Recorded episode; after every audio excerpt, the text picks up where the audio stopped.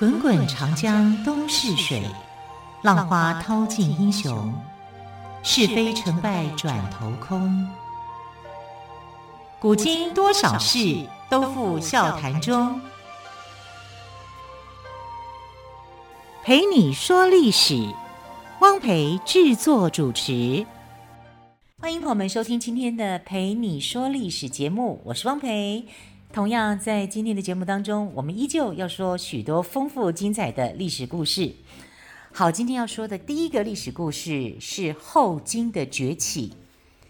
在明王朝政治走下坡之际，中国东北女真族的一支建州女真强大起来了。她的首领是爱新觉罗努尔哈赤。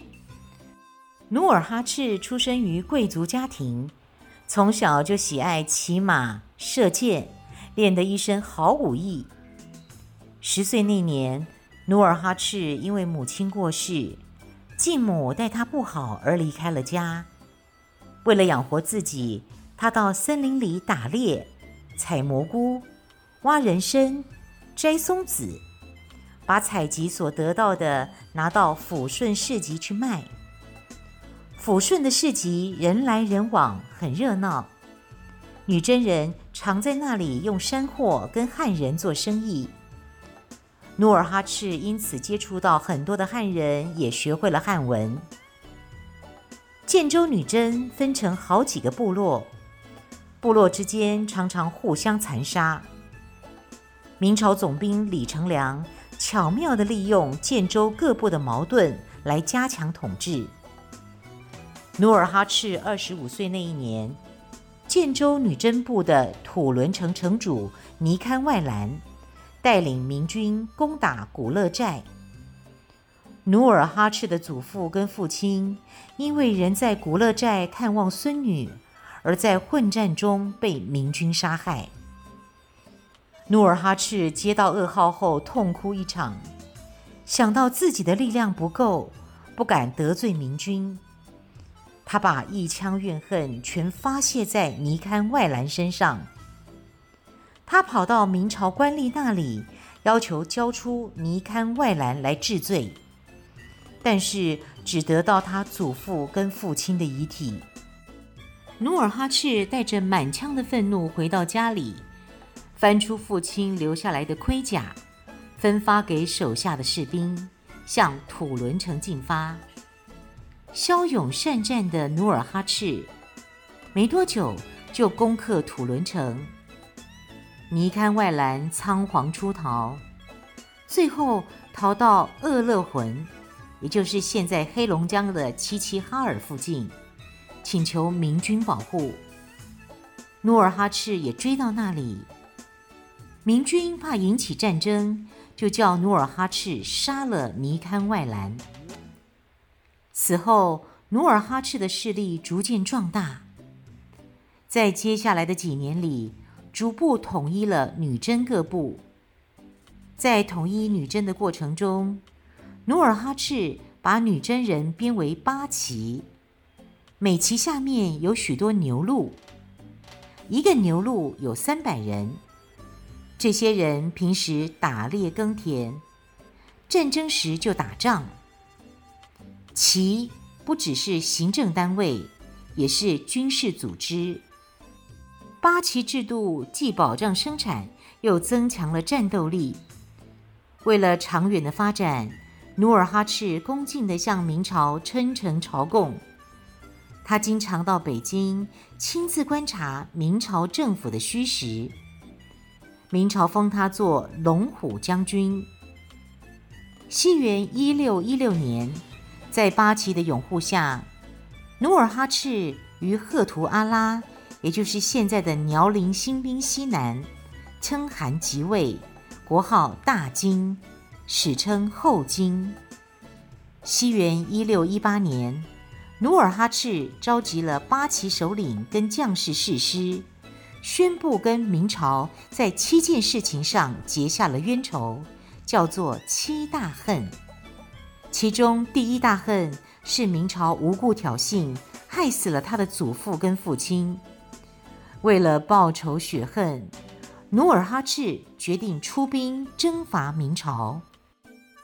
好，在刚才呢，我们谈到了努尔哈赤在赫图阿拉称汗即位，国号大金，史称后金。成立后金之后呢，明朝跟后金曾经发生了一次关键之役，叫做萨尔浒之战。萨尔浒之战是怎么发生的？经过又如何呢？我们现在就来说给您听。萨尔浒之战是古代战争史上集中优势兵力、各个击破敌军的出色战役，也是明朝跟后金争夺辽东的关键一战。后金军在五天之内连破三路明军，歼灭了明军五万人，获取大量的军用物资。西元一六一九年。明神宗派杨浩为辽东经略，讨伐后金。杨浩坐镇沈阳，指挥全域。经过一番紧急的调兵遣将，集结了十万人马，为了虚张声势，号称四十七万，分四路进攻。那个时候，后金八旗军的兵力合起来不过六万多。后金将士得到了情报后，有些害怕，赶紧报告努尔哈赤。努尔哈赤拍拍胸脯说：“别怕，我们就一路去，管他几路来。”经过侦查，努尔哈赤得知从抚顺出发的杜松所率领的中路军是明军的主力，就决定先集中优势力量对付杜松。杜松也是久经沙场的将领，他先攻占了萨尔浒山口，接着兵分两路，一半兵力留在萨尔浒扎营，另一半精兵则由杜松带领攻打后金的界藩城，也就是现在的辽宁新滨西北。看到杜松分散兵力，努尔哈赤暗自高兴。一口气攻下了萨尔浒大营，断了杜松的后路，然后从山上冲杀过来，把杜松军杀得阵脚大乱。杜松试图奋力突围，不料头部中箭，从马上摔死。早已被团团围住的明军人仰马翻，被杀得尸首遍野，血流成河。北路军在距离萨尔浒不远的地方，得知杜松兵败，吓得急忙转攻为守，依山营垒，挖壕沟，准备防守。努尔哈赤率领八旗兵力，日夜兼程地赶来，攻破明军营垒。坐镇沈阳的杨浩耐心等待各路明军的捷报，哪里想到？等来的不是捷报，而是两路人马败亡的坏消息。连忙派快马传令，立即停止进军。中路的另一支由辽东总兵李如柏率领，他本来就胆小，行动迟缓，接到杨浩的命令，匆忙撤退。还有一路就是南路军刘挺。刘挺是出了名的猛将，努尔哈赤知道对付他不能光靠硬拼仗。当场杨浩发出停止进军命令的时候，刘挺军已经深入后金阵地，各路明军失败的消息他毫不知晓。狡猾的努尔哈赤叫人冒充杜松的部下，送信给刘挺。告诉他说，杜松的军队已经到了赫图阿拉城下，只等他们会师一起攻城。刘挺信以为真，生怕杜松抢得头功，就下令急速行军。刘挺带兵走了一阵，忽然杀声四起，漫山遍野都是后金的伏兵。刘挺正在纳闷。此时，努尔哈赤又派了一支穿着明军衣服、打着明军旗帜的军队，佯装前来接应。刘挺毫不犹豫地把军队带进了敌军包围圈，后金军形成里应外合之势。刘挺虽然十分勇猛，但是寡不敌众，双臂受伤而倒下。这场战争虽然只持续了五天，但让明军元气大伤，十万明军损失一半。这就是历史上颇为有名的萨尔浒之战。西元一六三六年，努尔哈赤的儿子爱新觉罗皇太极称帝，改国号为大清，正式建立清朝。西元一六四四年。清军入关，正式确立对中国的统治。来说闯王李自成的故事。李自成是陕西米脂人，米就是稻米的米，脂是胭脂的脂，陕西米脂人，出生在一个农民家庭，小时候就爱射箭、骑马，武艺高超。后来父亲过世，家境贫困，到驿站当马夫。由于待人热情，周围的人都很喜欢他。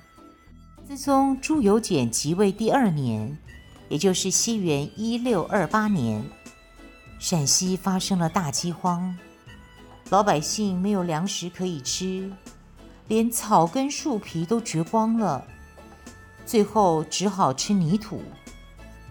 然而，一些地方官吏照样逼税催租，百姓忍无可忍，起来反抗。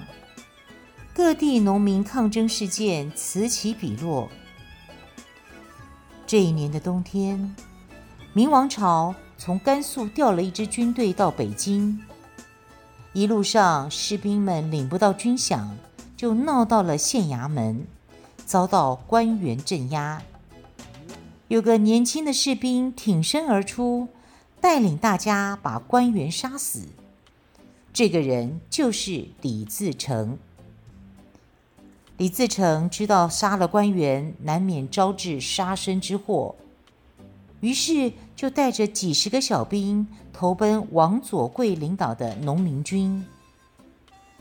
起义军越来越多，形成了燎原之势。明王朝十分害怕，一面用高官厚禄招降起义军的将领，一面派兵镇压。哎，这一招果然有效。不久，王佐贵就动摇投降了。李自成只好另觅新主。他听说自称闯王的高迎祥部队十分有名，就决定投奔他。对于李自成带兵来投，高迎祥分外高兴，马上受职，封他为闯将。高迎祥的起义军转战河北、山西等五个省，声势越来越浩大，令思宗寝食难安。思宗决定调各路兵马围攻起义军。经过激战。高迎祥被捕牺牲，将士们失去主帅，心情十分沉重。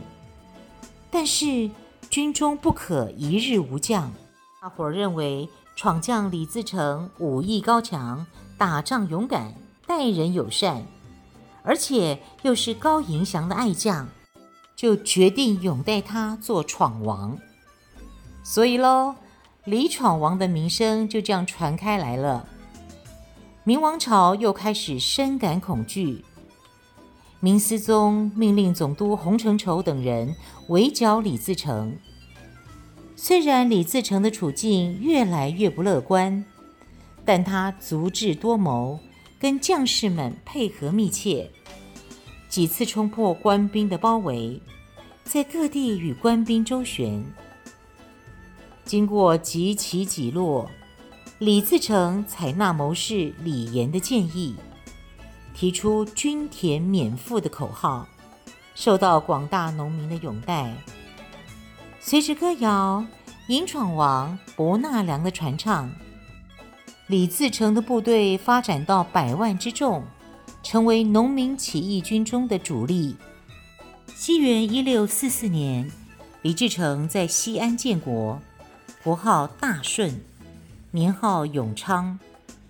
随后，起义军攻陷大同、宣府、居庸关，攻下北京外城。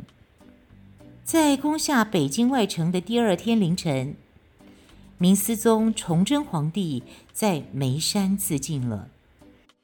就这样，李自成率领起义军顺利进京。他头戴毡笠，身穿战袍，坐在一头高大的乌龙驹上，腰间配着钢枪，将士们紧随在后，威风凛凛。走过正阳门，可见一座写有“承天之门”的高大牌楼，这是明朝统治的象征。李自成顺手摘弓引箭，咻的就正中了“承天之门”的“天”字，将士们一片欢呼跳跃，宣告明朝就此结束。随后，李自成亲自率领部队。与明朝边关的守将吴三桂在山海关的关外展开了一场大战，但由于清军协助，李自成腹背受敌，结果大败。四月，李自成在武英殿登基，之后匆匆向西撤离。起义军由于内讧及与清军连连交战，战斗力锐减。五月，清朝摄政王多尔衮进京，下令厚葬明思宗。不久，顺治帝进京，北京成了清朝的天下。明末农民起义的规模在历史上是空前的。李自成提出的“均田免赋”等战斗口号深入人心，但是，一些农民起义军将领骄傲轻敌，因此李自成领导的农民起义军最终还是失败了。但是这支起义军还是给人们留下了深刻的印象，至今北京还流传着不少他们的故事。就拿天安门前的石狮子来说，为什么石狮子上面有个深坑呢？传说李自成率军进城那一天，看到承天门前的大石狮，正想下马去看，忽然发现石狮后面有人，他就立刻摘下钢枪，猛刺过去，吱的一声，石狮的肚子被刺出了一个洞，一条人影闪向西边的石狮。李自成又直刺西边的石狮，西边石狮的肚子也刺出了一个洞。躲在石狮后面的人最终被捉住了。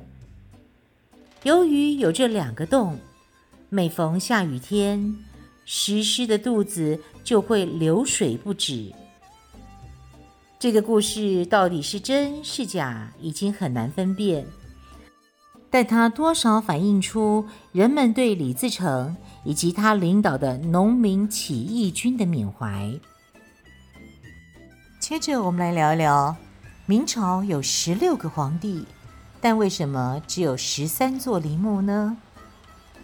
举世闻名的明十三陵是明朝十三位皇帝的陵墓，它坐落在北京市昌平天寿山的南麓。距离京城大约五十公里，总面积达一百二十余平方公里。这里自永乐七年，也就是西元一四零九年五月起，开始建造长陵。到明朝最后一位皇帝思宗葬入思陵为止，期间相隔了两百三十多年，先后修建了十三座金碧辉煌的帝王陵墓。七座妃子墓，一座太监墓，一共埋葬了十三位皇帝、二十三位皇后、两位太子、三十余名妃嫔、一位太监。这是当今世界上保存最完整、埋葬皇帝最多的墓葬群。大明王朝共有十六个皇帝，为什么墓葬群中只有十三座陵墓呢？这就得从明朝开国皇帝说起。明朝开国皇帝朱元璋做过和尚，当过乞丐，后来参加农民起义，打下了大明江山。他定都南京，死在南京，当然陵墓也就建在南京了。明朝第二个皇帝。是朱元璋的孙子，他做皇帝没几年，就想收回皇叔的兵权。最后，叔叔燕王朱棣发兵从北京打到南京，在攻进都城时，皇帝失踪了，自然没有皇陵。明朝第七位皇帝明代宗朱祁钰的陵墓，以他在位时的年号称呼。叫做景泰陵，风景的景，泰山的泰，景泰陵。它坐落在颐和园到香山途中的金山口。明代宗就是土木堡之变，英宗被俘后仓促登基的那位皇帝。